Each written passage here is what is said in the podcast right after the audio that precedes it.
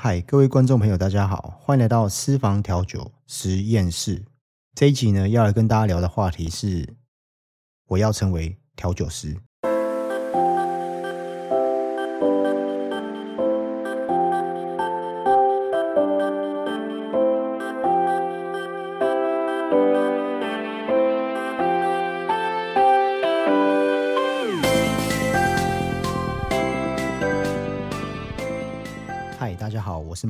我是一位调酒师。这个频道呢，最主要会分享一些调酒技术、调酒技巧，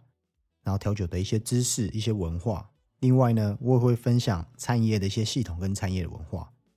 将来这个频道呢，最主要会规划会请一些酒商，请一些酒类的经销商啦，呃，这个酒类的这些媒体啊，甚至是调酒师或者是餐饮业店家的老板来上我的节目访谈。那因为是 Pocket 的第一集，大部分 Pocket 第一集的创作者都会先从自己开始聊起嘛。我想说，先从我自己开始聊起，我在职业生涯过程当中，我是怎么样成为一位调酒师的，所以我就选择一个这样的话题。在两千年左右的时间呢，就是在西元两千年左右，就是所谓的千禧年，在我那个那个时候，算是我求学的那个年代嘛。在那年代，我们在求学的过程当中，其实，在那时候以台湾的整个教育体制跟国家经济文化的一些思想，大概会取向于你不爱读书的小孩就会比较哎，那你至少要一技之长。其实，在求学过程当中，我算是一个很很叛逆的小孩。那那时候就想说，哎，既然不爱读书，那时候很流行餐饮业嘛，不然你就去学个餐饮，我会煮吃的啦，因为至少。在台湾来说的话，餐饮业是饿不死嘛。那那时候我就读了这桃园一间非常有名的学校，哦，它是技职的私立学校。他们在调酒啊，或者在餐饮、中餐、西餐啊，甚至铁板烧、日料的这些科系，在北部应该讲说在北部是相当有名的一间学校，当然是私立的。我还记得那时候我刚才进去学校的时候就有。就有社团的表演，因为社团的学长姐要招生嘛，我就看到社团那个表演，哎，那个学长哇，就是哎，你反正就有一个表演，然后他们就甩着一个台湾啤酒的玻璃瓶，拿着一个那种不锈钢的钢杯，然后把那个玻璃瓶丢到那个钢杯里面，我就觉得哇，这个是我要的，因为我自己本身个性是比较外向嘛，你知道做调酒师就是要比较外向一点，因为我们要服务客人嘛，然后调酒师。有人说他像是心理心理医师一样，因为客人他可能是来这边寻找一个答案，所以调酒师是一个非常有趣的职业。这个在后面几集，如果各位有兴趣的话，我会再多谈我过去在职业生涯过程当中有一些非常非常有趣的事情。那当时我看到这个社团，就马上吸引我的目光了。通常社团这个成果展了之后，就开始做招生嘛，因为你可能要填写这个进入社团的报名表。我记得那时候就是进到社团里面的时候，我那个年级大概有五六十个学生，大部分都是男生呐。那因为调酒社有分传统的跟花式，花式简单来讲就是他要丢瓶子，然后可能会有一些绚丽的一些抛瓶啊、抛接的一些技巧，然后做出一杯调酒，比较属于娱乐性。那以台湾来讲，传统的调酒就是你可能看着他穿着比较正式的服装，然后会绣瓶啊，或者是手腕会做一些比较柔软的。比较柔软、比较偏优雅的一些姿势，然后它的冰甲啦、冰铲啊，或者是酒瓶、钢杯这些是不会离手，就是比较优美、比较。如果要讲话，可能又像芭蕾舞的这种氛围，然后做出一杯调酒，那这是女生比较喜欢学的，就进入到社团里面。不过后来在我们这个年级当中，从高中的调酒社一直到现在还在职场上真的学以致用，六十个人里面大概两三个。其实这个几率算很高了，因为我们那时候练到高三的时候，高中三年级的时候就大概只也差不多只剩下现在 on board 这三四个在线上，就因为真的很有兴趣嘛。因为练习花式调酒这种东西，它是很需要真的是要有毅力、很很有兴趣的人才有可能。那后来就高中毕业嘛，高中毕业在这三年，我就哎我就学到蛮多的，就是无论是因为以前我们都会，我们以前就不爱读书嘛，那在学校那个 都会翘课，或者是因为很迷嘛，然后下课的时候，或者是下就是放学的时候，都会留在社团里面练习，所以这些社团的这些人都有革命情感。我不知道听众的朋友，你们在过去，无论是在高中、高职啊，或者在大学，你们玩社团的那种很很 crazy，很很疯狂，然后跟着一群兄弟啊，或者是跟着一群姐妹，无论是那时候很夯的，可能篮球社啊、热舞社、街舞社啊，这些都是那种就是一个情谊。所以在高中这三年，我就找到自己的成就感嘛，因为不爱读书没关系，那个时候的年代是一定要有一技之长。哦，将来你出社会至少有一个一技之长可以混口饭吃嘛。上了大学就跟着学长，也选择就是学长他有的学就是哎前面的前辈或学长，他们在大学里面有创办这个花式调酒社，所以那时候升学的最主要目的就是以花式有花式调酒社为主啊。那当然去了大学之后，也没有认真在读书了，就是也是读餐饮科，所以一一路都算是寄职学校的学生。好，那因为大学我们的餐饮科，我想现在很多寄职学校餐饮科都有所谓的建教合作。当时我就选了一间非常在那个年代非常有，应该在二零零五年那个时候很流行的连锁美式餐厅。这些美式餐厅呢，它的文化是有非常健全的餐饮体制的教育系统。它从接待员、从厨房内场，或是厨房助手，或是从调酒师啦。或是 supervisor 有点像是主任，就是中阶中储备干部的意思。然后到经副理，到一间店的总经理，他都有非常完整的教育系统。那因为当时候这样子很美式的这种服务，在台湾，你想想看哦，哇，大概十五年前，在台湾是很很，当然现在有很多的餐饮业跟很多的美式餐厅，他们都非常的精进，也把这些美式文化做得很好。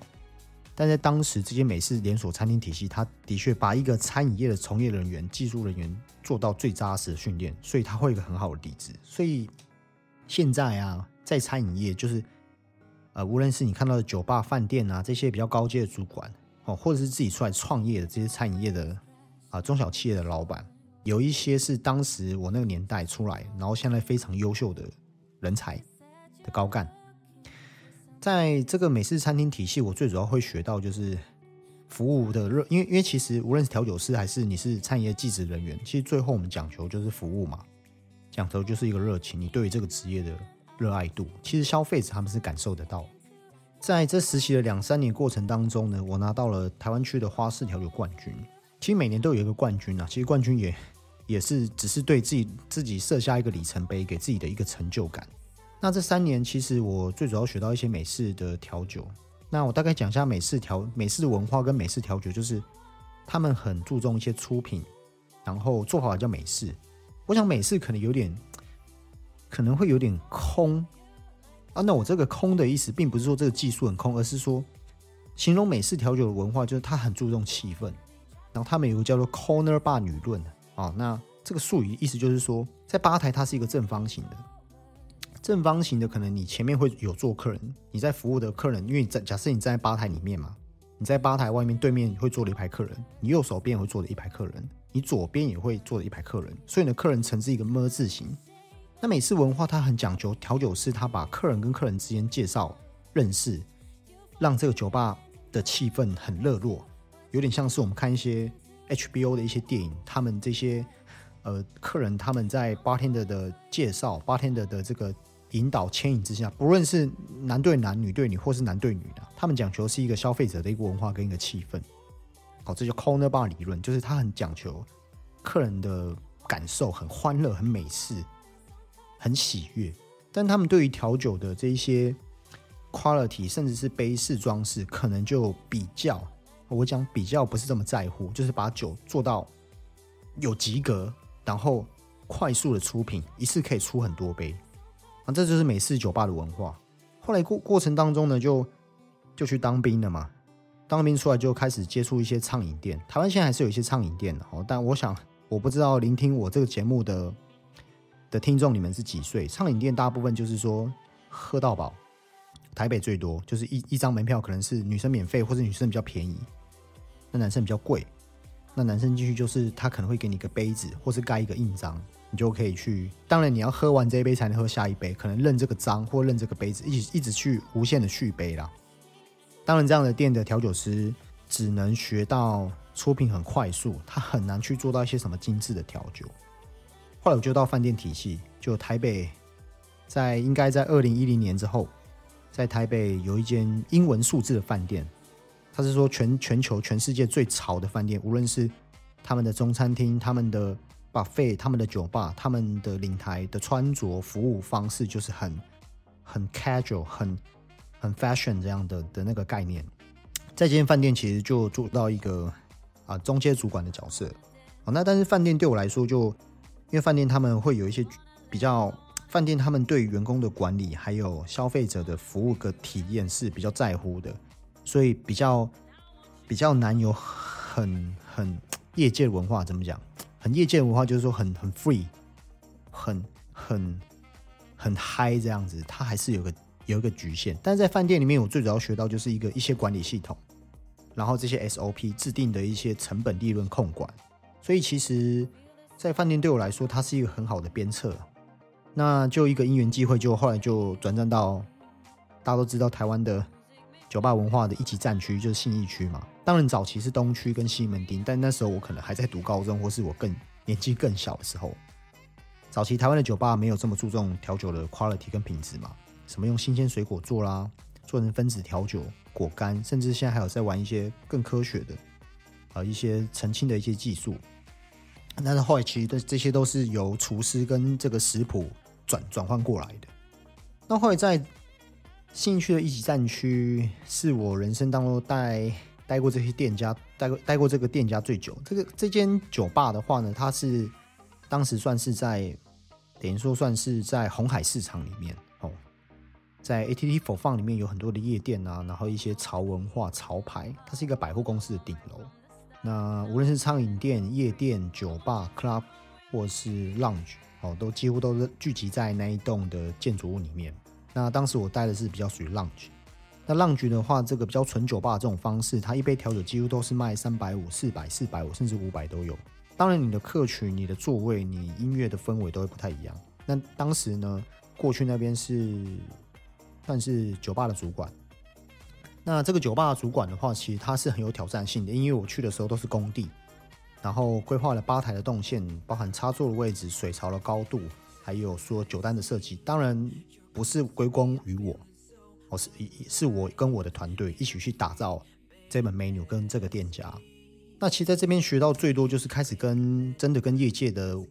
一些调酒师去交流，当然也有很多的前辈。然后在那个时候算是我觉得是台湾。这个调酒的黄金时期，因为开始越来越多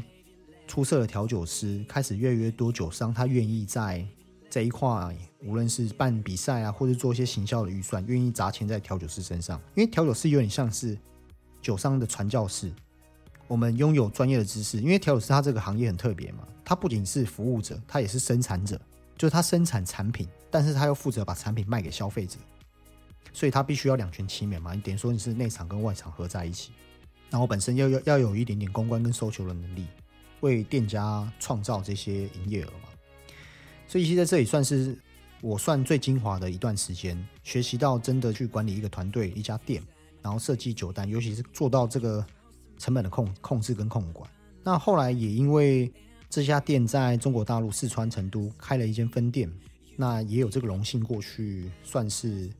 策划这整家店，我去成都的时候，中国大陆成都屋的时候，那边也还是一个工地，但大概一年多左右的时间就回来，因为中国的市场毕竟跟台湾是不太一样。虽然酒水的文化，我去成都的时候，那个那个时候了，二零一四、二零一五哈，大概五年前左右的时候，其实成都还不是这么的蓬勃，那个市场是相当的大。当然，市场相当的大的状况之下，资源也相当的少，就是还很少的酒商看到。内地是再往内地一点是更好的市场，所以有很多的酒商他不愿意放酒，甚至要买酒也是相当的困难。这个有机会再跟后面大家慢慢谈。后来就又回到了饭店，但是这个饭店比较特别，它在新北是最高的一个算是餐酒馆吗？应该算是景景空餐厅呐。好，景空空天空的空，景空餐厅。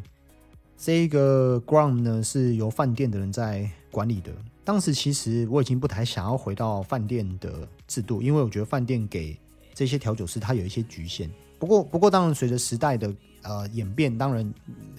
饭店这些比较老派的这些想法，他们也开始慢慢知道说消费者越来越挑了。现在的人喝酒比较少去饭店，除非你要谈公事或者是比较 business 比较需要一些比较安静的场所。不然现在其实你看，现在二零二零年，我录这个节目的时候是二零二零年七月了。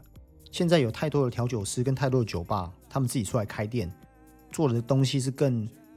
呃更奇花的，做的东西是更吸睛的，做的东西是更更更创造力的。然后慢慢有越来越多人投入这个市场。但喝酒人饼就这么这么大一块嘛。但在那边的话，我去的时候也是工地，但是也是因为饭店的资源之下，其实有很多东西都已经做好了，包含了吧台动线。我能协助就是一样开发酒单。但是当时对我来说比较困难一点，是因为其实内场跟外场，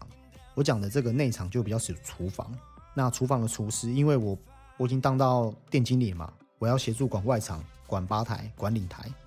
所以其实餐饮业对我来说是一个 十八铜人都可以做的，十八。更正一下，十八铜人都没办法做的一个工作，就是它 CP 值，我认为稍微比较，它有天花板，应该这样子说。我就说它有天花板，而且你必须要透过团队合作，然后你身为服务业就会变成是六日啊什么这些东西，你稍微要就比较没有办法休假，然后再是主管，你扛的责任，你的肩膀要很重。那在这十二年过程当中，后来我就毅然决然离开了餐饮业。那现在目前的话，就等于算是研发跟顾问的角色。那研发的顾问就是说，在我这十二年的过程经验当中呢，我可以正确的了解说这些饮品、这些酒品的店家他需要的是什么，我我可以尽我所能怎么样来协助他们。那其实在这过程当中呢，我也想说，哎，既然这样的话，我想要做做一个自媒体，把我这十二年过程当中，无论是从学生时代啦，这些调这些简单的调酒，或早期这些比较就是还有很大进步空间的这些文化。可以为这个文化做什么样的改变呢？应该可以这样说。当时我在最后一份餐饮现场人员工作的时候，我就想说，我的舞台可以给后面学弟妹们什么东西？那我不如就用笔电、用纸笔，把我这一切记录下来。所以呢，其实这个频道创立，因为二零二零年因为疫情的关系，有很多人他开始做自媒体，然后分享他的专业，分享他的知识，把它摆在网络上，然后可以给可以跟大家分享。这也是我一直想做的事情，只是我一直都没有想到说，原来透过网络的趋势，可以把我所学的传递给每个消费者。当然，建议这个频道，其实在最后我还有一个愿景，就是希望说我有荣幸可以让餐饮业